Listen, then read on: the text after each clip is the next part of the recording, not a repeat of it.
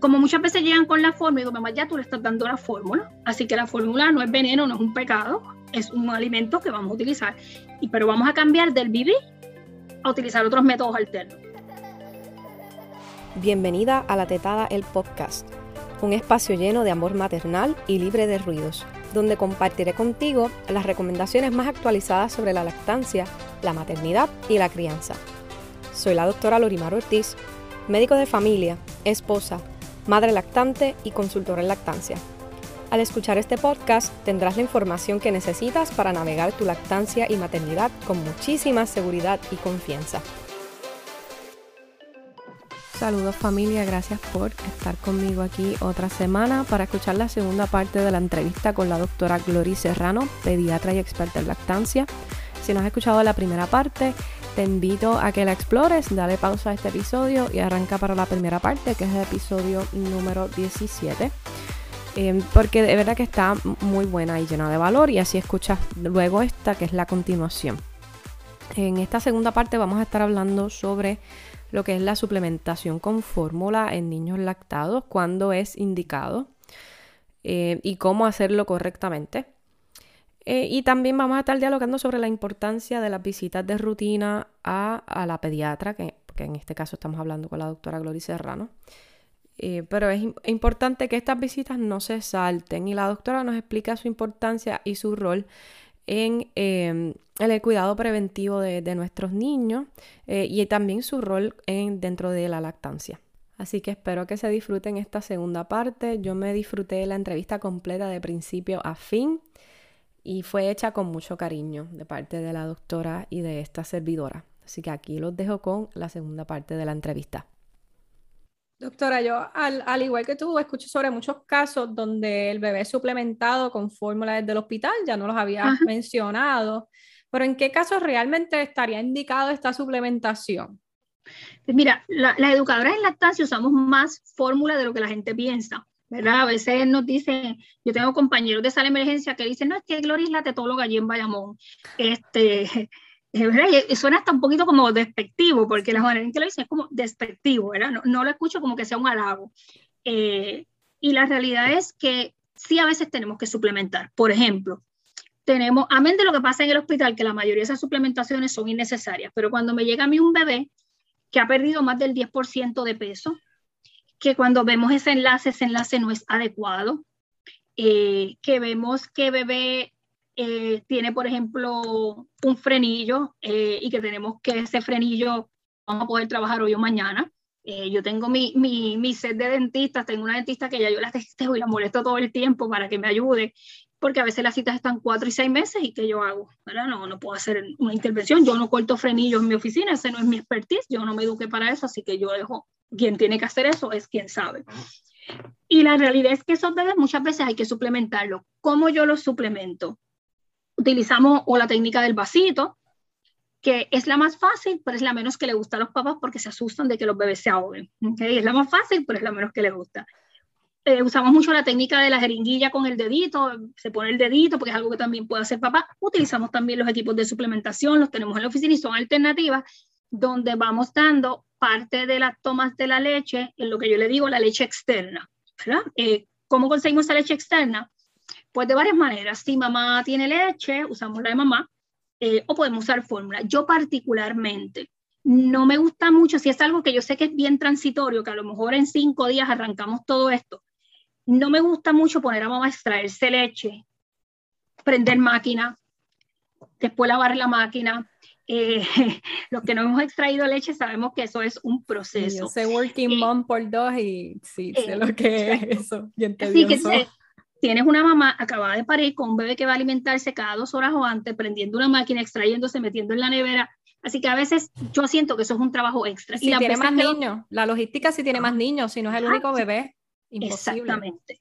Así que a veces cuando yo pulsaba que ocurriera de esta manera, ¿verdad? en los años que llevo, eh, era backfire to me, ¿ves? Cuando llegaban era como que no, no pude. Así que como muchas veces llegan con la fórmula, digo, mamá, ya tú le estás dando la fórmula, así que la fórmula no es veneno, no es un pecado, es un alimento que vamos a utilizar, y, pero vamos a cambiar del vivir a utilizar otros métodos alternos.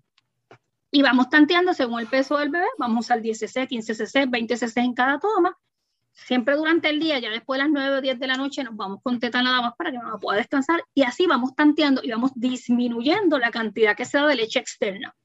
Si es de estas mamás que te dicen, mira, yo le doy pecho aquí y los chorros se me salen en el otro lado, pues sí, que sabes que el, problema no suena de producción. Exactamente, pues ahí le ponemos a mamá una recolectora de silicona y usamos esa leche, ¿ves? Porque eso se lava fácil.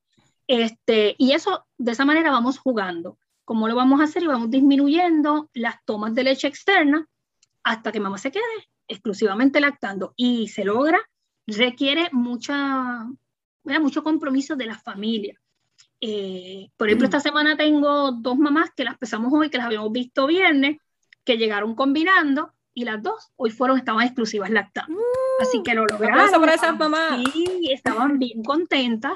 Este, entre una de ellas la del pezón invertido, que no tenía ningún pezón invertido. Así que están muy contentas. Y eso, cuando mamá viene, y aunque sea de esa oncita de peso que se ganó, para ellas eso es una satisfacción y eso las motiva a seguir. Igual cuando vienen y no ganaron peso, yo, pero mamá, no se va a acabar el mundo. Esto es con calma, vamos a ver, vamos a tocar base, qué está pasando, cada cuánto está comiendo, que no se esté quedando dormido, porque a veces te dicen, no, pero es que la lactancia es a demanda. Si es a demanda, una vez el bebé empieza a ganar peso.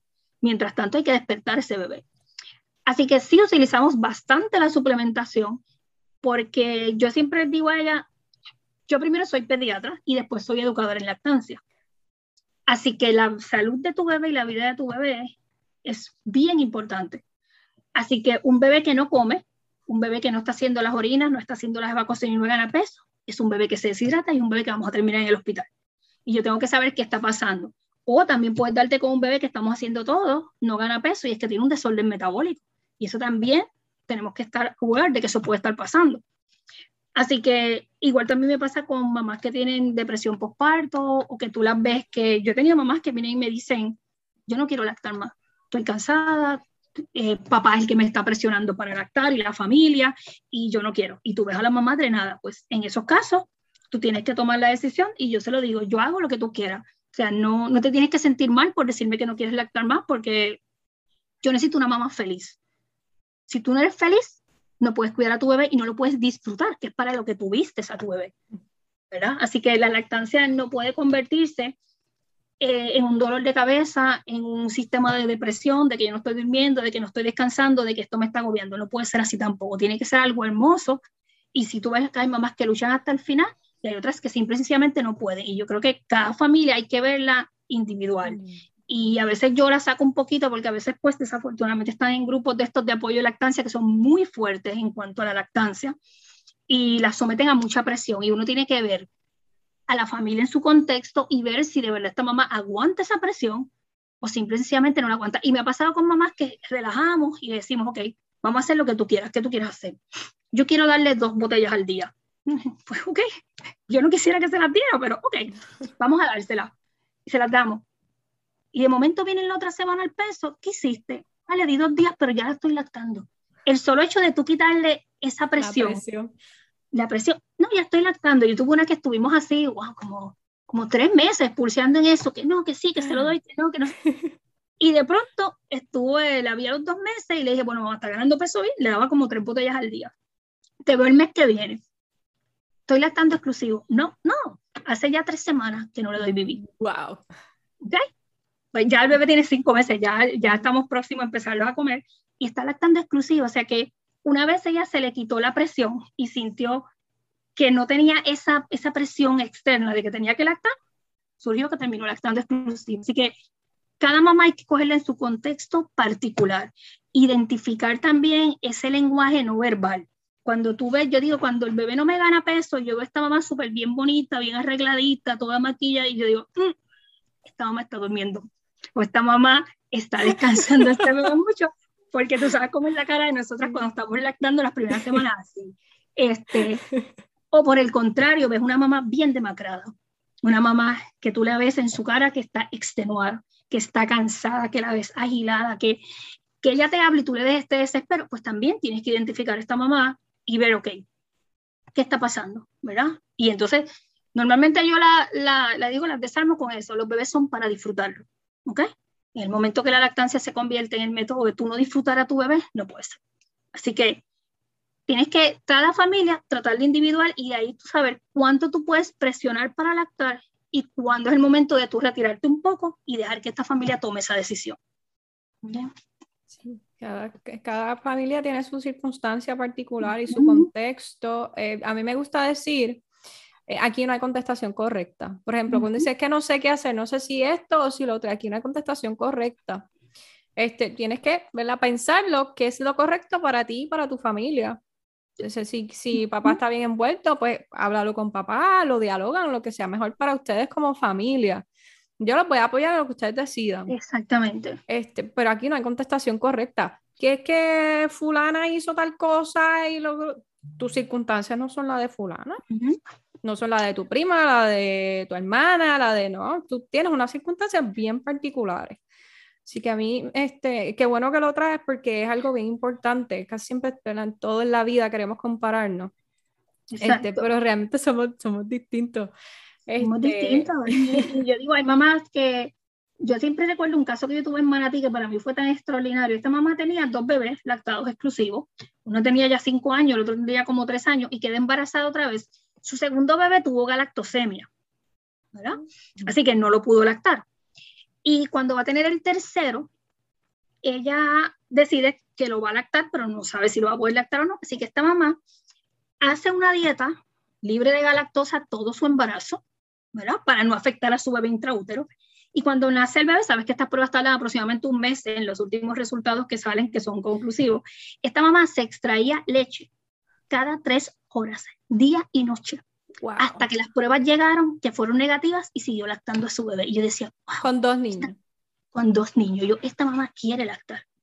Tenía dos hijos, un recién nacido, se extrae leche cada tres horas, tenía un freezer ya lleno de leche. Y cuando nació bebé, hicimos todas las pruebas y el bebé tendría como unos 45 días cuando llegó la prueba.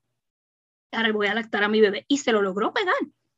O sea que fue una cosa extraordinaria. Así que esto es una mamá que tú, eh, tú sabes que esa es su decisión. Ella está decidida que ella va a lactar. Este, pero de igual manera, tienes que ver la que te dice, no voy. Yo tuve otra que tenía uno y me dijo el segundo, no lo voy a lactar desde que quedó preñado. No quiero. No quiero otra vez. Yo me dio mucho trabajo de este a este, no me daba vida, no quiero. Pues yo sé los beneficios, pero simplemente no quiero. Después lo lactó un poco. Yo creo que más era, había tenido, había quedado embarazada sin ella planificarlo, ¿ves? Y tenía ya otros componentes. Pero después terminó lactando, pero nunca lactó exclusivo como a su primer bebé. Así que... Y eso era lo, lo que ella se pudo permitir, que, que de un no rotundo a una lactancia parcial, como quiera, tiene sus beneficios para ella y para bebé. Sí, así que yo creo que hay que coger cada familia individual y tener cuidado, ¿verdad? Cuando uno presiona y cuando es momento de tú retirarte y dejar que las cosas fluyan. Y no juzgar, ¿verdad? No está de parte de nosotros hacer ese juicio. Yo, yo trato de, de, de ser bastante... Eh, como te digo, neutral, porque yo no sé, aunque puedo explorar, pero realmente nunca voy a saber 100% por lo que está pasando esa mamá y esa familia. Exactamente, eso es así. Este, me habló sobre em, indicaciones para el lactarlo, eh, para suplementarlo, perdón, pero ah, también me menciona que muchas de las eh, razones por las cuales se suplementan en el hospital no estaría indicado. ¿En qué ejemplo sería eh, alguno de esos? Pues mira, por ejemplo, la mamá que el bebé acaba de nacer y le pasa mucho que le dicen a la mamá, extraíste con tu mano a ver cuánto sale, o traíste la máquina a ver cuánto sale. Y bueno, pues claro, ya tú sabes lo que sale, nada. Este, y le dicen, ves que tú no das leche. Ah, pues te traigo la fórmula. Eh, eso no es una, una razón para, para verla suplementar. O mamá tiene el pezón invertido, pero nunca la chequeado. Y yo le digo, mamá, es que el bebé no come del pezón. El bebé se alimenta atrás en la El pezón es como si fuera el sorbeto por donde sale, pero si él no extrae, no, no, hace falta el pezón, ¿verdad? Pero en la manera que el bebé usa un bibí, eso es lo que va a buscar, esa, esa punta. Y entonces, o vienen con pezonera. Yo he tenido mamás que le ponen una mamadera en el pezón, como si fuera una pezonera.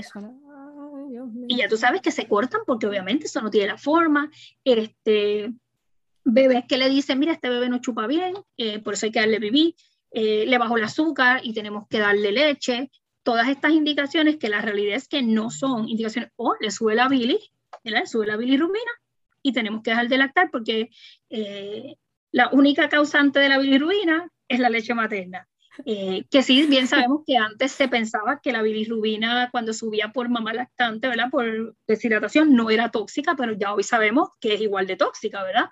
Este, pero en ese momento siempre le suspenden la leche a mamá, como si la leche de mamá fuera la única razón por la cual la bilis sube. Y entonces eso, eso sí es una pelea bastante grande cuando hospitalizan los bebés por bilirrubina. Y mamás pelean y pues seguimos en la lucha, pero la realidad es que son momentos donde se suplementan a los bebés, donde no hay una indicación para suplementar al bebé. Bien, este, a mí me llama mucho la atención porque de lo más que escucho aquí es le bajó el azúcar al bebé. Este, cuando pues realmente pues sí puede ocurrir, bueno, pasan dos cosas. Número uno, que pues en muchos bebés sí baja el azúcar, pero es transitorio, ¿verdad? Que luego corrige. Y número dos, una de las causas principales porque le baja el azúcar es porque separan a, a bebé y mamá. Estaba hablando de la importancia de no separarlo. Y eso le causa lo que se llama un estrés tóxico, o sea, un gasto metabólico mayor porque el bebé está en, en, estrés llorando por su madre. Eh, y pues, pues, gasta más azúcar, pues le baja. Eh, y entonces, pues es como algo provocado también. Y yo, ¿quieres corregirle el azúcar? Llévalo a su madre, que se ponga piel con piel y vas a ver, vas a ver cómo le, le estabiliza. Cómo se le regula todo, hasta el pulso se le regula. Todo. Eh, y lo otro es que vas a dejar que entonces el, el, instinto natural de bebé de buscar el pecho a mamá, pues también ocurra. Así que arreglas todo, como, como tú decías, con, con, el simple hecho de no separar al bebé de su madre. Inclusive ya sabemos que hasta el llanto del bebé recién nacido es un trigger para mamá hormonal para que empiece la bajada de la leche. Así que si te separas a bebé, pues bebé nunca lloró, prácticamente mamá ni lo vio y entonces todo eso va separando el que el bebé pueda reconocer a mamá como su fuente de alimentación. Bueno, tenemos, tenemos mucho que hacer. ok, entonces, bebé ya salió del hospital. Y entonces, idealmente, ¿verdad? Eh, debería entrar bajo el cuidado del pediatra de, de, esa cita prenatal, ¿verdad? Desde estando en, la barriga de su madre, en el útero. Eh, pero, ¿verdad? Si no ocurrió, pues entra bajo el cuidado de un, proveedor pediátrico. Eh, inicialmente, ¿cuánto tiempo debería ocurrir esa primera evaluación de bebé luego del nacimiento? Aproximadamente 24 a 48 horas de dado de alta. Estamos hablando del tercer, dependiendo si fue cesárea, ¿verdad? O, o, parto vaginal, pero estamos hablando de entre el tercer al quinto día máximo. El tercer al quinto día, exactamente. Más o menos en ese es el tiempo que deberíamos estarlo viendo, especialmente porque con esto del COVID están dando a los bebés, yo he visto bebés de dos días, bebés que a los dos días ya están fuera. Y sabemos que el tercer día ocurre como una diuresis en los bebés en los cuales eh, bajan bastante el peso y ahí es donde hace el pico la bilirrubina. Así que ese tercer día es bien importante y los bebés están haciendo ese tercer día en la casa. Y si mamá no tiene conocimiento de eso, pues entonces sabemos lo que va a pasar. Es un bebé que cuando va al médico, pues ya tiene esa bilis bien alta o han pasado otras cosas. Este, ¿verdad? Si es que mamá se da cuenta, porque si mamá no se da cuenta, eh, que nos ha pasado? Ve un bebé de siete días y cuando yo lo veo, tiene hasta la esclera amarilla. Y yo, mm, ok. Este, hoy tenemos la Biblia en 16, pero yo no sé qué pasó, y se lo digo así mismo, yo no sé qué pasó en los días anteriores, así que esto es un bebé que hay, que, hay que monitorear la audición, hay que monitorear el cognoscitivo, hay que estar pendiente porque pudiera haber sido que llegó un 20, un 20 y pico y nunca nadie lo supo, ¿eh? y pues no se puso tóxico, pero sí pudo haber daño. Así que ya en las primeras 24 a 48 horas de haber sido dado de alta. Así que el tercer, el tercer al quinto día de bebé sería lo ideal. Este, importante recalcar, ¿verdad? Estamos hablando de del parto hospitalario, pero sabemos que pues, en, Puerto Rico, especialmente después del COVID, pues hubo un boom con esto de, de los partos en la casa. Claro, no estoy aquí envolviendo a la doctora en ninguna opinión, ¿verdad? Lo menciono porque es una realidad y el hecho de que yo haya elegido un parto hospitalario para la segunda, este, pues no involucra nada, ¿verdad? tuve hace mm. poco también, pero doctora, debe leer mis comentarios en ese post, estaría muy orgullosa de mí por cómo lo manejé. pero, tuve una, pero tuve una discusión muy profesional con, con colegas pediatras este, por esto del, del parto eh, hospitalario. Claro, el mensaje del póster es el mismo que usted está llevando, eh, que no importa dónde nazca bebé, debe ocurrir este seguimiento de lo más inmediato posible con, el, con el pediatra. Este, así que la, discusión del post era de, los pros y los contras y, yo, bueno, pues siempre y cuando se haga bien, esta es mi opinión personal, este, no todo el mundo califica para un parto hospitalario, empezando por ahí, debe tener un seguimiento, así que jamás esos partos que he escuchado que son unassisted, que es que no hay ningún proveedor obstétrico ahí, eso yo no soy partidaria de eso. Exacto. Este, y lo otro, pues eso mismo, que sea algo bien coordinado, de la mano con, con lo mismo que haces en el hospital, que ya tú sepas, tan pronto nazca ese bebé, dónde tú lo vas a llevar, quién va a ser el, el pediatra, quién va a ser el, este, la persona que, que, va a dar ese cuidado eh, pediátrico está accesible, está disponible para mi tiempo de... Así que ese, ese, eso, no importa dónde vayan a ser bebé, eso debe ocurrir. Yo, yo pienso que los partos en, en el hogar con más, o sea, tiene que ser más específico en eso. ¿Por qué? Porque eh, primero tenemos que tener una partera que sea A+, ¿verdad? Eh, porque en mi caso me he dado con parteras que no son A+. ¿verdad? Este, y han pasado cosas, yo tengo una mamá demandando una partera en este momento, así de intenso fue el asunto. Así que yo creo que tienes que estar bien clara en eso, tienes que estar bien clara que le hagan las pruebas de cernimiento neonatal y que te den evidencia de que esas pruebas se hicieron. Eso es bien importante y que mamá esté pendiente buscando esas pruebas. Eh, que se le administre su vitamina acá, ¿verdad? Este, que son cosas que tienen que ocurrir, no importa el parto. O sea que eso es bien importante y que obviamente mamá sepa que pesaron a su bebé, que se le dio su Apgar, todas esas cosas que hacen las parteras, que son, ¿verdad?, parte del trabajo de ellas, y que entonces podamos ver ese bebé ahí sí lo antes posible, porque entonces tenemos que estar seguros que ese bebé se está alimentando, ¿verdad? Y que vemos que ese bebé está ganando su peso adecuadamente o que la pérdida de peso que tiene en los primeros días no es muy impactante.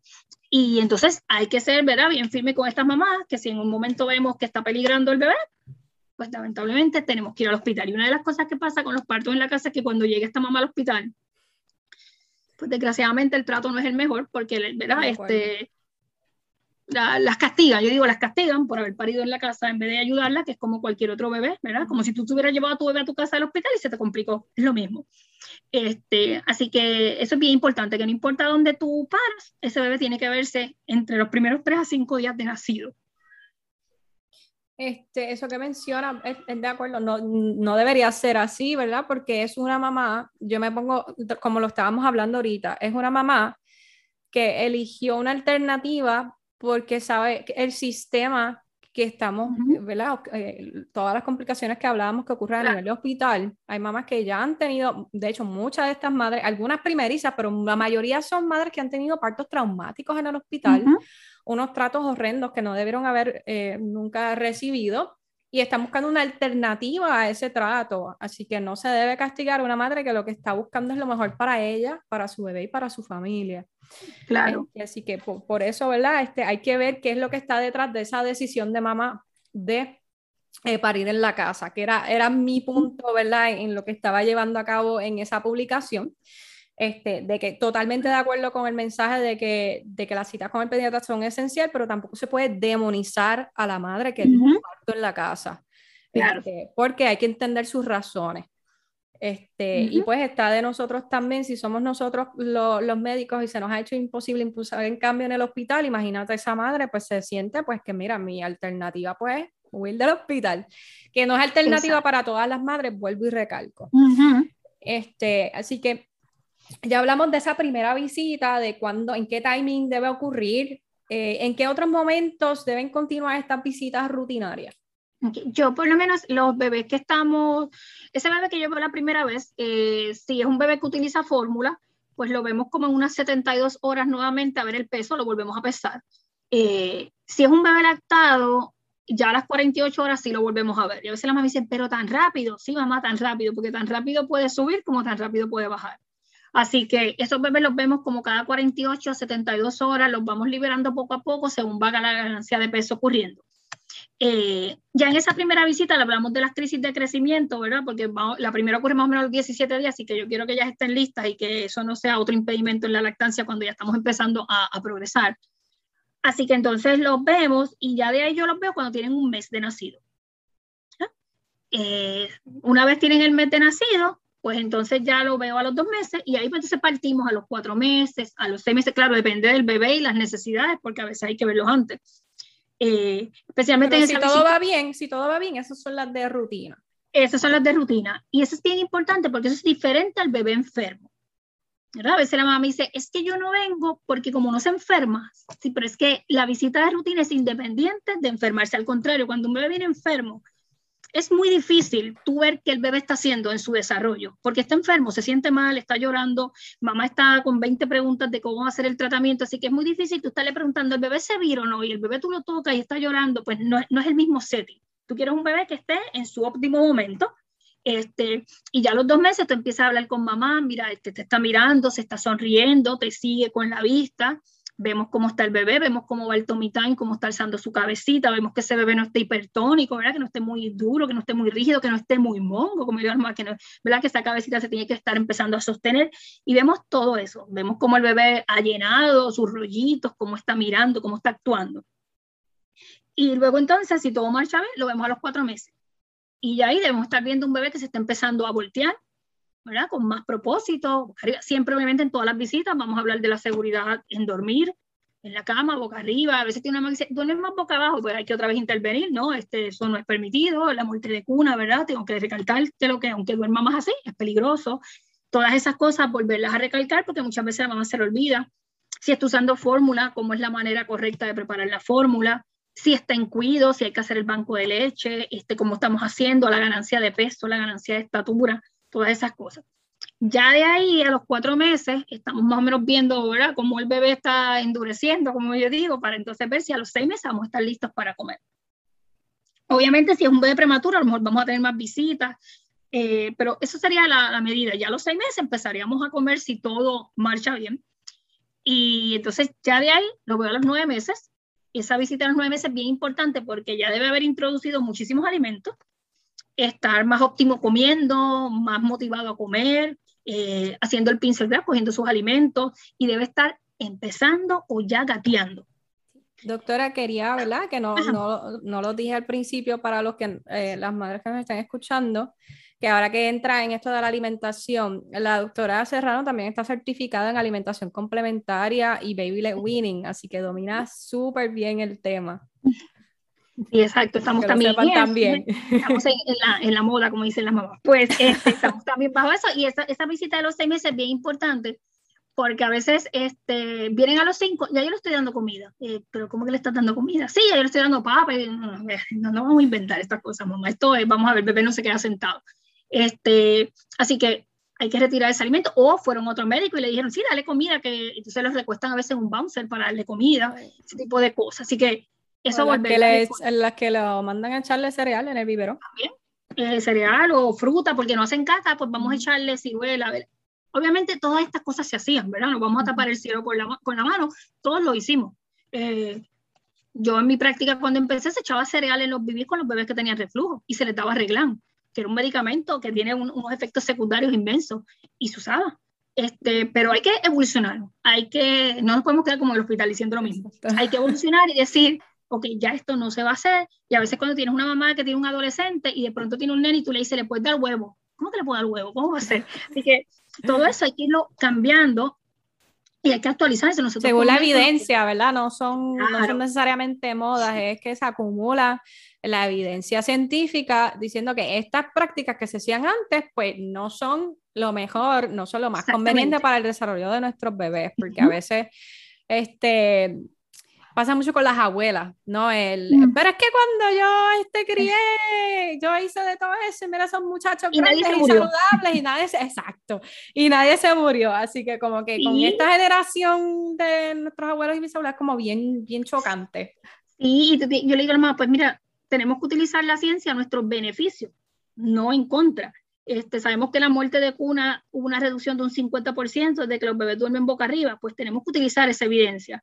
Eh, y vemos, y lo que estamos esperando, yo leí hace un tiempo un, un abstracto, un artículo que me impactó mucho, decía que nosotros vamos a vivir 10 años menos que nuestros papás y nuestros hijos van a vivir 20 años menos que sus abuelos por la alimentación que tenemos y que la expectativa es o que si vives más va a ser a base de cuánto medicamento hay para mantener tu salud. Así que lo que estamos buscando con este tipo de alimentación es detener el sobrepeso, detener que estos niños pues tengan su autorregulación y no que sigamos, como decían las abuelas, engúyelo y engúyelo y síguelo y síguelo y apriétalo y dale comida. Te tiene que, comer todo lo que está en el plato, si no, no se puede levantar de la silla. Y si te lo comes, te doy una galletita. Ah, este, exacto. ese tipo de cosas. Postre como el premio. Exacto, así que ese tipo de cosas las vamos a ir cambiando, pero hay muchas mamás, muchas mamás bien motivadas eh, en la alimentación complementaria que a veces me, me, traen unas recetas que yo veo que hacen que yo me muero de la risa y digo, mira, es una pena porque tengo una nena de 12 años y para ese tiempo yo no conocía esa alimentación, mi nena tuvo muchos problemas porque tenía una intolerancia a la proteína de leche de vaca bien severa como su papá y fue bien difícil y no comía nada y, y pues sí, había que estar pendiente y forzada porque no comía, no comía nada y, y nunca comió dulce, eso sí, subimos bien hasta que llegó a la escuela que entonces allí probó donas y ese tipo de cosas. Pues hasta que lleguemos a la escuela, pues podemos intervenir, después no. Es bien difícil, pero la realidad es que lo que esperamos es que estos nenes eh, crezcan. Por ejemplo, mi hija no toma refresco, nunca en su vida ha tomado refresco. Nunca fue una opción ofrecerlo. Así que tú vas, un niño a lo que este no toma refresco, prácticamente no toma jugo, se puede tomar dos o tres onzas de jugo en la mañana del desayuno de China, pero no, no vuelve a tomar jugo en todo el día, toma agua, así que lo que estamos buscando es ir poco a poco, poco a poco, toda la familia hasta como le digo a las mamás, de aquí lo que esperamos que de aquí a 10 años todas las mamás lacten y nosotras las educaron en la estancia no vamos a servir para nada porque no hace falta, ¿verdad? Porque va a pasar como antes, que la mamá, la vecina, la abuela, la tía, todas te ayudaban. Te ayudaban. Y no hacía y el troubleshooting ocurría entre ellas mismas. entre ellas mismas. Se daban ánimo entre ellas mismas. O sea que esa, esa baja autoestima y esa falta de confianza en sí misma, pues no, no se veía. Exacto. Inclusive, sabes que ellas estaban 40 días en la cama acostada cuando paría. Nosotras estamos a llevando a la otra a la escuela, este, cocinando, así que eso también interrumpe la lactancia. Esa mamá estaba 40 días, hacían sopa de gallina y la dejaban allí en la cama y ella no se paraba. todas esas cosas que, hacíamos. Así que eso es bien importante. Eso es de las cosas buenas de antes, ¿ves? No todo lo de antes es malo. y esa, esa era buena y las abuelas, pero ayudan muchísimo y son un apoyo muy grande. Este, pero hay mucha abuela también moderna, mucha abuela moderna. Este, a lo mejor tienes una abuela que no te va a hacer alimentación en trozos, pero entonces a lo mejor te hace uno, unos purés cuando ella lo cuida, que son unos purés buenos, este, pues tenemos que también lidiar con eso. Así que entonces de ahí brincamos a la visita de los nueve meses, eh, que ya debemos estar gateando. Eh, se fomenta que no se use andadores, bungee, nada de esas cosas, ¿verdad? En los bebés, este, para que entonces empiecen a ambular libremente y de ahí brincamos a verlos al año, cuando tienen ya los 12 meses. Y ahí en los 12 meses, pues ya debemos estar empezando a caminar, aunque los niños tienen hasta el año y medio para caminar, pero por lo menos deben pararse y aguantados, ¿verdad? Trasladarse de un sitio al otro. Eso es bien importante. Y por lo menos él habla, que ya entonces estamos desde los nueve meses viendo que esté haciendo, ¿verdad? Las trompetillas, el papá, mamá, mamá, y en el COVID ha sido bien importante porque hemos visto un rezago en el habla de los niños, porque muchos niños que hubieran estado en cuidado están encerrados en la casa. Y la realidad es que una mamá que está trabajando remoto no puede estar tampoco detrás de un bebé enseñándole y los bebés necesitan estímulo. Necesitan estímulo y necesitan ver otros bebés porque de ahí es que ellos aprenden lo que hace el otro, si te ven peinándote, si te ven comiendo, todas esas cosas, ellos aprenden del modelaje, de verte.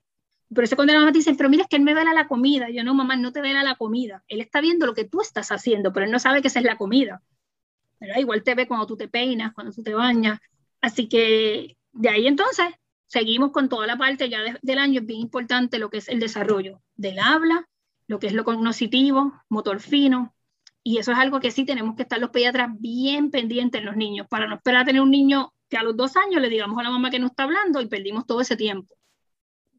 Esos eh, milestones que nos mencionan en español, los hitos del desarrollo, pero sabes que aquí en, en, Puerto Rico siempre hablamos spanglish, este, pero el, término apropiado es hitos del desarrollo, eh, que están atados a lo que es la visita rutinaria, ¿verdad? Que verificar que todo eso se esté dando como se supone, para si identificar algo que no está como se supone, pues, eh, hacer lo que se llama intervención temprana y darle mejor chance a ese niño eh, de corregirlo, de salir adelante o modificarlo y que eh, mitigar el impacto que pueda tener eso más adelante en su vida como, como adolescente y como adulto. Exacto. Pero esos hitos del desarrollo también, eh, pues, van a tener cierto, eh, ciertas características con la lactancia, ¿no?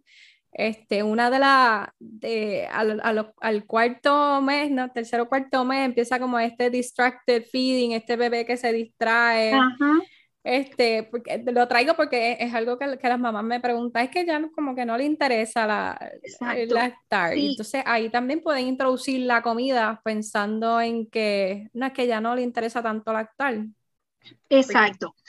Sí, que es un bebé que ya empieza a saber que hay obviamente que también a los cuatro meses el bebé se empieza, es por primera vez que se da cuenta que él y mamá no son una sola persona, que son aparte.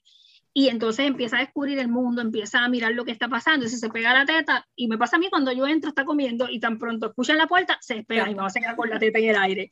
Este, y eso lo hacen porque eso es normal. O pasa alguien, o escuchan un ruido, y yo le digo, mira, hay bebés que si eso no le afecta el peso, pues no pasa nada, pero tenemos bebés que a veces le afecta su peso. Pues yo pues te, tienes que encerrar, te tienes que encerrar lactarlo, te vas a tener que poner una, una sabanita, algo para no... Y decirle a todo el mundo, ni entren ni por tu madre, so pena de que no cocina en una semana, no vuelvas. sí, decirle como si tienen hermanitos, si tiene a papá, ¿verdad? También involucrarlos en, en que cooperen con esto. Y eso es bien importante. Después, pues, obviamente yo puedo, pero si yo le mamá, si el peso no se le afecta, no hay problema. Y si tenemos, si tiene mucho la preocupación sobre eso, lo que hacemos es que le damos como técnicas eso, te escondes, te tapas, que no venga nadie, que no te interrumpa, eh, si está en cuido, estar pendiente que en el cuido se tome su leche. Y en dos semanas, mamá, vamos a pesarlo, a ver si de verdad hubo algún impacto. Porque a veces pasa todo eso que se entretiene, pero el nene vino y los tres libras. Ah, pues, pues, entonces se está entreteniendo, pero está comiendo también. Así que ahí pues le damos el reassure a esa mamá, que es algo normal y que no le está afectando en su alimentación. Y que, ¿verdad? Eh, aunque se comience la alimentación complementaria, si cumple con, con, los criterios que en su desarrollo a partir de, de los seis meses, este, como quiera la, la, lactancia sigue siendo el, alimento principal, ¿no? La, la leche, o si es un bebé que está en fórmula, pues la fórmula sigue siendo el, sigue alimento, siendo el alimento principal. Porque luego también como que este eh, disconnect con la expectativa de que ah, va a empezar a comer, pues eso va a ser lo principal. Claro, yo siempre digo a la mamá, acuérdate que una toma de leche puede tener más de 120 calorías. Una comida de un bebé a veces tiene 30, ¿verdad? 40 calorías. Así que la leche es lo que realmente él reconoce como la alimentación. Lo que pasa es que acuérdate, cuando tú haces puré, ¿verdad? Pues tú vacías el plato y viste que se fue y pues se acabó. Y entonces, pues sabes que está en el estómago del bebé. Pero cuando tú haces alimentación en trozos, tú le das cinco brócolis, tres están en el piso, uno se lo llevó la perra y el otro pues tiene parte en el pelo, así que tú asumes que medio brócoli llegó al estómago y las mamás eso de verdad que las pone... Le da mucho estrés. mucho estrés. O sea, pero es que no come, esto todo va al piso y sí, es un proceso. El día que tenga hambre y el día que domine más la técnica, pero es que la leche sigue siendo el alimento principal porque el otro es complementario. A menos que veamos un bebé que ya tiene nueve meses y no tiene interés ninguno, este bebé que tú le sirves todo y todo lo tira al piso, nunca nada entra, este, pero tú te das cuenta de los bebés, tú ves tu nena como yo siempre la veo en los videos como come y tú la ves que ella coge sus cositas y le come, algunas irán al piso, pero la mayoría tú ves que va entrando. Pero al principio estoy segura que la mitad iba al piso o más de la mitad en lo que... Y lo otro es comparar, no comparar bebés. Por ejemplo, este, cuando yo empecé con las redes yo tenía la segunda. Pero la experiencia con la segunda fue bien distinta a mi primera bebé. Mi primera bebé fue más normal, como este, no fue tan oral. esta es bien oral y parece que fue una experta desde el principio. Porque era como que coge y es que así, como la ves con la comida, es con todo lo que no es comida. O sea, tiene que estar bien pendiente con ella porque se lleva todo a la boca. Este, pero con la grande no, con la grande, este, yo diría que que ella empezó a, comer y ver ese masticado y, y, obviamente lo que dominan también el pincer grafts y todo eso, este, pues ya nueve, diez meses a comer normal. Este, así que ahí esa diferencia, eh, claro, yo estaba tranquila, pero sabía que era normal. Este, Exacto. porque había leído al respecto, que ya estaba dentro de lo normal. De hecho, cuando llego, cuando llego a la segunda y veo que esta empieza a comer desde el principio, es como que esta es como que fuera de la norma. Y las mamás que me escriben, yo siempre les recalco, yo, yo, yo, lo comparto para que vean las cositas, pero no para que se comparen. Este, porque yo sé que eh, ella no es, o sea, sí es un espectro de lo que puede ser normal, pero no es la norma. Eh, sí, y eso sí es importante, no comparar los bebés. A mí me pasaba que mi nena estaba en la oficina con, ¿verdad? Mi mamá la cuidaba dentro de la oficina, mi mamá estaba en la oficina y cuidamos un cuarto para la bebé. Y cuando ella empezó a hablar, mi nena hablaba muchísimo, todavía habla mucho, pero era impactante, Porque cuando ella tenía un año y tenía un año como un año y ocho meses o nueve meses, yo le dije, ¿dónde está mi celular? Y ella dijo, el celular está en la mesa porque no tiene batería. Y yo la miré y miré a mi esposo y yo, ¿tú escuchaste? Porque se le entendió perfecto. Y yo dije, wow. Entonces los papás le escuchaban hablar. Y hablaba inglés y hablaba español porque mi mamá le enseñaba inglés. Y me decían, pero es que mi nena no habla como la tuya. No, eso es aparte. O sea, mi nena tiene un vocabulario bien extenso, pero esa no es la norma. Eso me va a dar otros problemas después, pero esa no es la norma. Este, la norma es que un nene de esa edad diga sus palabras y pudiera estar empezando a decir frases, pero es que las frases empiezan de los dos años en adelante. El hecho de que ella te diga una oración ahora no la puedes comparar porque la realidad es que ese no es, el, esperar un lenguaje no es ese. Y eso es bien importante porque a veces también así comparan los primitos, comparan los otros hijos, y eso le pone entonces una presión a la mamá y le pone una presión al niño. niño Que no lo dejan entonces que se desarrolle en, en, el momento que le toca, a menos, ¿verdad? Que hay un retraso real que si tienen la pregunta no está de más que se la hagan, ¿verdad? A, ti como pediatra o, al pediatra que tengan de, este, de, su, de su niño, eh, que tienen la duda, preséntenla, pero si, si le dieron reassurance, déjalo ahí y lo van, ¿verdad? Lo sigan observando para ver cómo se va desarrollando. Este, Pero a veces esto puede crear pues mucha, mucha ansiedad, como, y, y, también no, no, a mí me, me ocurre también mucho al contrario este, cuando tú le dices a una mamá, el eh, nene está hablando, sí está hablando. A veces es bien difícil porque si tú no escuchas al nene hablar, ¿verdad? A veces yo le digo, tráeme un video a ver cómo está hablando. Porque yo escucho a veces el bebé y tiene dos años, dos y medio, tres, y digo, este nene no está hablando. O sea, y yo digo, mamá, eso es lo que tú dices que él habla. No, en casa habla mejor. Eh, y estas cosas también hay que cogerlas con pinzas, y yo muchas veces pongo opinión de mamá porque cuando yo escucho al nene y lo escucho interaccionar, no lo veo hablando para la edad que tiene el bebé y también eso hay que trabajar también con estas mamás, este, donde o a veces... Convencerlas de que sí, hay que hacer una intervención. tres, tres referidos a patólogos del habla, no es que está mejorando, pero tú ves que no está mejorando. Y esa, esa parte también es bien importante, porque hay muchas mamás que sí son bien proactivas, pero hay otras que no. Y muchas veces el miedo, ¿verdad? A los diagnósticos que... que, le pongan un sello, que le pongan, este, ¿cómo es? Eh, el estigma, ¿no? el estigma. Sí, hay, hay muchas. Semana pasada yo vi una bebé de nueve meses que la mamá me dice que el tío le dijo que parece que la nena era autista, tiene nueve meses, porque no le gusta que la carguen. Y yo le digo, pero cuando tú la cargas, ¿le gusta? Sí, si la abuela la carga, que es la que sí. Pero él la fue a cargar y no, sí. Pero ¿y cuántas veces él la ha visto? ¿Okay? Y le mira, mamá, yo no te puedo diagnosticar un autismo por nueve meses. O sea, a veces hay niños que estén en primer y grado. Menos por eso que va a tener probablemente el, stranger anxiety encendido, o sea, no se va a querer ir con el tío. Entonces, sí que esas cosas también son importantes porque tienes una mamá, ¿verdad? Este, poniendo ya un sello y dejando, ¿verdad? Que las personas diciéndole una cosa que realmente no, no es cierta. Eh, aparte, hemos tocado muchísimas cosas, por eso a mí me gusta conversar, me gusta hacer mucho este podcast porque es que hablamos de tantas cosas importantes para las familias. Eh, ¿Algo adicional que desea añadir que usted entienda que sea importante que, que los padres le traigan a colación, eh, de que no tengan miedo de preguntar? o que sean esenciales dialogarlas, porque no necesariamente como que se abren tan fácilmente, ¿verdad? Sí, yo, yo creo que lo importante de ¿verdad? resumir lo que hablamos de buscar el pediatra y que esté acorde a lo que tú quieras hacer con la crianza de tus hijos, eh, ¿verdad? Y lo, lo, que a ti te interesa como familia.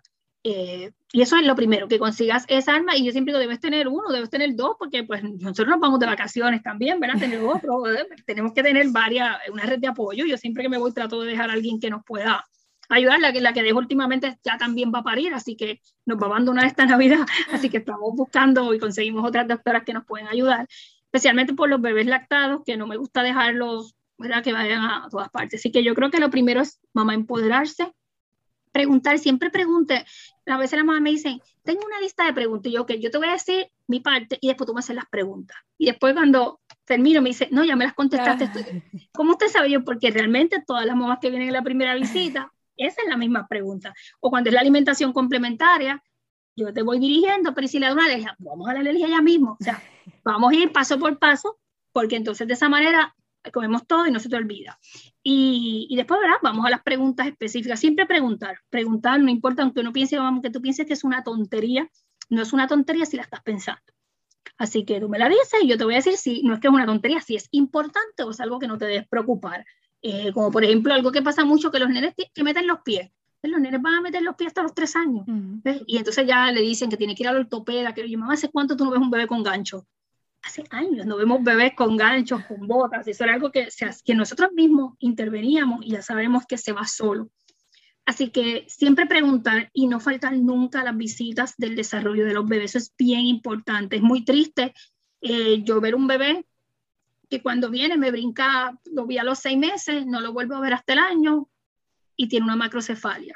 ¿verdad? Y entonces ahora hay que intervenir, tenemos que hacer MRI, pero ¿por qué? Pues no viniste a la visita, o un bebé que no se está virando y ya tenemos nueve meses, así que ese tipo de cosas yo sé que trabajamos, yo sé que a veces es difícil faltar a los trabajos, pero tenemos que buscar el momento para la salud preventiva, para después no tener que lamentar. Y no tener que hacer cosas en exceso, porque a lo mejor si lo cogíamos a tiempo era menos que la intervención a largo plazo. Así que yo creo que los papás siempre deben estar pendientes de sus visitas de seguimiento. A veces me dice, ¿qué no lo sabía? Yo no, no, mamá, lo sabía porque aquí en la primera visita a todos los bebés se le dice, se le dice desde el principio cuáles son las visitas. Y y eso es bien importante, no esperar a que el niño esté solamente enfermo para buscar la ayuda del pediatra. Claro. Este, lo mismo debe ser para adultos, pero el impacto en el bebé y en el niño, o sea, es grandísimo. O sea, no es lo mismo que un adulto brinque su visita de rutina este, de un año y, está todo bien que un bebé este, en dos o tres meses puede pasar un mundo de cosas porque están en, en, pleno desarrollo, neurológico y físico.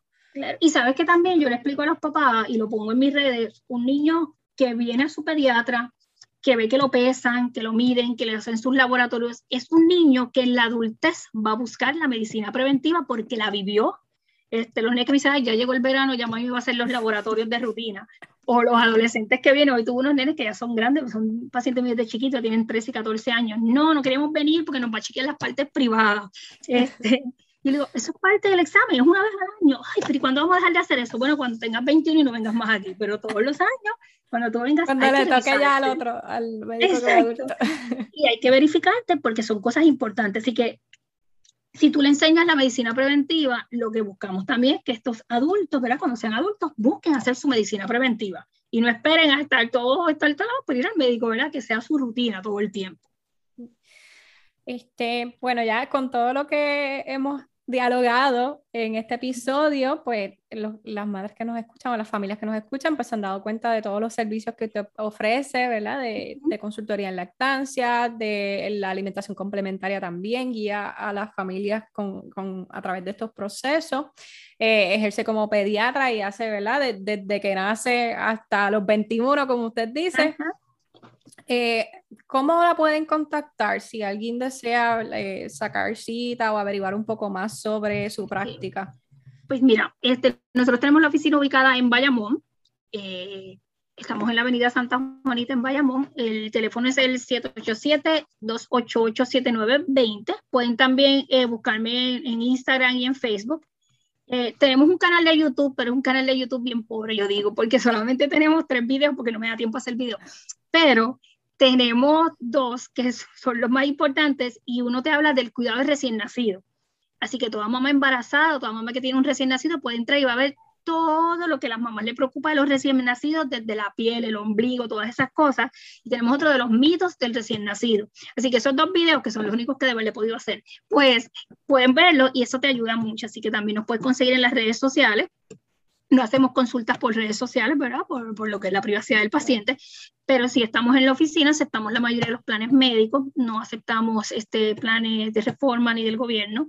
Eh, tenemos precios accesibles para las visitas privadas, ¿verdad? Tenemos precios accesibles, este, que eso pues también los papás, tenemos mucho, un pool bien grande de pacientes privados, porque ¿verdad? es algo accesible que ellos pueden costear y podemos entonces así darle lo mejor que ellos necesitan. Así que estamos allí a la orden. En Navidad vamos a cerrar un tiempito, vamos con unos días libres. Pero se bien merecido, descanso bien merecido. somos humanos. Ay, sí, un breakcito por lo menos. Pero siempre en las redes sociales vamos a dejar médicos este, que pueden asistirle cuando no vamos a estar. Siempre hacemos servicio de telemedicina solamente para los pacientes que son ya de nuestro establecido. Oficina, establecido. Eh, ofrecemos servicio de vacunación eh, trabajamos con la vacunación, ¿verdad? Este, y bueno, trabajamos esto con cada familia también lo mismo, individual, ¿verdad? Ya sabes que eso es otro tema bien extenso, sí. pero eh, yo creo en la vacunación, ¿verdad? Este, y a veces los padres me dicen, ¿me vas a convencer de que no? Yo no te voy a convencer porque convencer suena que yo te estoy diciendo que hagamos algo que está mal. ¿verdad? Así que la vacunación es importante y tiene su, ¿verdad? Su y yo pues obviamente creo en la vacunación, pero obviamente cada familia toma su decisión y también es algo que conversamos y la mayoría, muchos de mis papás que vienen que no vacunan, terminamos conversando y podemos acceder y llegar ¿verdad? a unas decisiones informadas. Así que también tenemos servicio de vacunación en la oficina. Es importante saberlo también, ese servicio de vacunación. Yo también soy eh, partidaria de las vacunas, de hecho hice un episodio al respecto con esto de la vacunación de COVID, pero al igual que, que la doctora, es un, eh, estoy abierta a, eh, a, entrar en, en, diálogo con las familias que traen sus preocupaciones. Este, sé que, que, es un tema muy importante y de que muchas veces conlleva más de una conversación. Claro. Que no solo es una, es como, este, es como un proceso con varias conversaciones. Claro, y ganar la, la, confianza. En este tiempo de la pandemia, tengo una anécdota, tuvimos una mamá nueva. Eh, la bebé tiene como 17 meses, así que cogió toda la pandemia y la vimos recién nacida. Esa es la edad de mi bebé. Es, sí, exacto, pandemia, la bebé de la pandemia. Y entonces ella viene con una bebé recién nacida prematura, que obviamente había que ponerle su vacuna de Sinagis. Y ella me dijo, yo le voy a poner la Sinagis, pero yo no voy a poner nada más, porque mi nene le daba unas reacciones bien fuertes y yo no quiero. Y yo, pues está bien, mamá, vamos a ir hablando.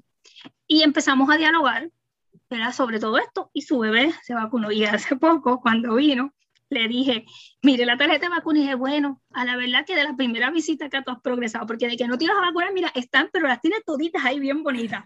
Y este, me dijo, bueno, es que por primera vez alguien me explicó, me explicó y me dijo, y yo logré entender la importancia de la vacunación. Así que son cosas que podemos impactar, que podemos impactar a familias que a lo mejor su decisión para no vacunar viene por una desinformación y que si uno habla con ellos, podemos entrar en un diálogo y ellos pueden tomar sus decisiones correctamente, sea para una cosa o para la otra, ¿verdad? Pues voy a estar, eh, eh, la información que dijo la doctora de cómo contactarla, la voy a estar añadiendo a las notas del episodio, así que pueden eh, accesar en, a través del, de la aplicación donde escuchen podcast, va a estar ahí la información para contactarla. Me voy a dar a la tarea de buscar los enlaces de los videos que mencionó la doctora también para que lo tengan como recurso. Y también los episodios yo los subo a la página del podcast que es latetada.com Así que va, va, a estar accesible también eh, las notas del episodio en, la página del podcast. Doctora, súper, súper, súper agradecida de, de, todo este largo tiempo que, que me ha dedicado eh, para grabar este episodio, pero va a ser, está lleno de contenido muy valioso y yo sé que a muchas familias le va a gustar. Este, así que muchas gracias por aceptar la invitación y por conversar todo, todo este rato conmigo. Gracias. Espero que se vuelva a repetir. Sí, sí, gracias a ti por la invitación, ¿verdad? Y, y esto es bien importante que unamos nuestras fuerzas, así mismo con las terapistas del habla, con las terapistas ocupacionales, ¿verdad? Esto no es una competencia. Eh, y a veces los médicos como que pecamos mucho de, ay, si lo envío acá es una A mí me ha pasado, no, yo no te lo envío porque tú eres educador en la estancia, pero es pegar y te vas a quedar con el paciente. Así que ese tipo de cosas tenemos que dejar de hacerlas y pensar en el bienestar del paciente. Así que tenemos que movernos y entrelazarnos con todas las personas y las redes de apoyo para el bienestar del niño, porque yo tampoco lo sé todo. Así que yo tengo pacientes y digo, mira, tienes que ir donde Mario o tienes que ir donde Ana Parrilla, porque yo no te puedo resolver ese problema, no, no tengo la capacidad, porque todos tenemos un límite, ¿verdad?, de, de hasta dónde podemos llegar. Y la realidad es que tenemos que unirnos, así que te agradezco la invitación y el trabajo que estás haciendo también con las familias. Gracias, gracias Mil por eso y totalmente de acuerdo de que tenemos que cambiar esa percepción que otros profesionales también tienen de los médicos, ¿verdad? Que habemos médicos que estamos dispuestos de eh, colaborar entre nosotros, entre las especialidades, subespecialidades y entre otros profesionales de la salud como las terapistas físicas, ocupacionales, del habla, este, todo eso eh, es profesional que nos, que, que, que, nos aportan tanto y, que son cosas que a nosotros no nos enseñan en la escuela de medicina. Muchísimas este, Es el expertise de ellos, ¿verdad? Este, así que tenemos que romper con esto de que el médico se lo tiene que saber todo. Por supuesto. Mira, nosotros antes de la pandemia hacíamos talleres en la oficina y hacíamos deporteo, dimos CPR en la oficina, traímos nutricionistas, este, hacíamos de baby led winning, así que la realidad es que es algo que podemos hacer en conjunto cuando todos nos unimos, en vez de estar diciendo, no, hasta aquí llega que no, nos podemos unir y podemos, ¿verdad? Por el bienestar del paciente, que es a final de cuentas lo que queremos. Exacto, así es. Pues muchísimas gracias, doctora. Muchas bendiciones.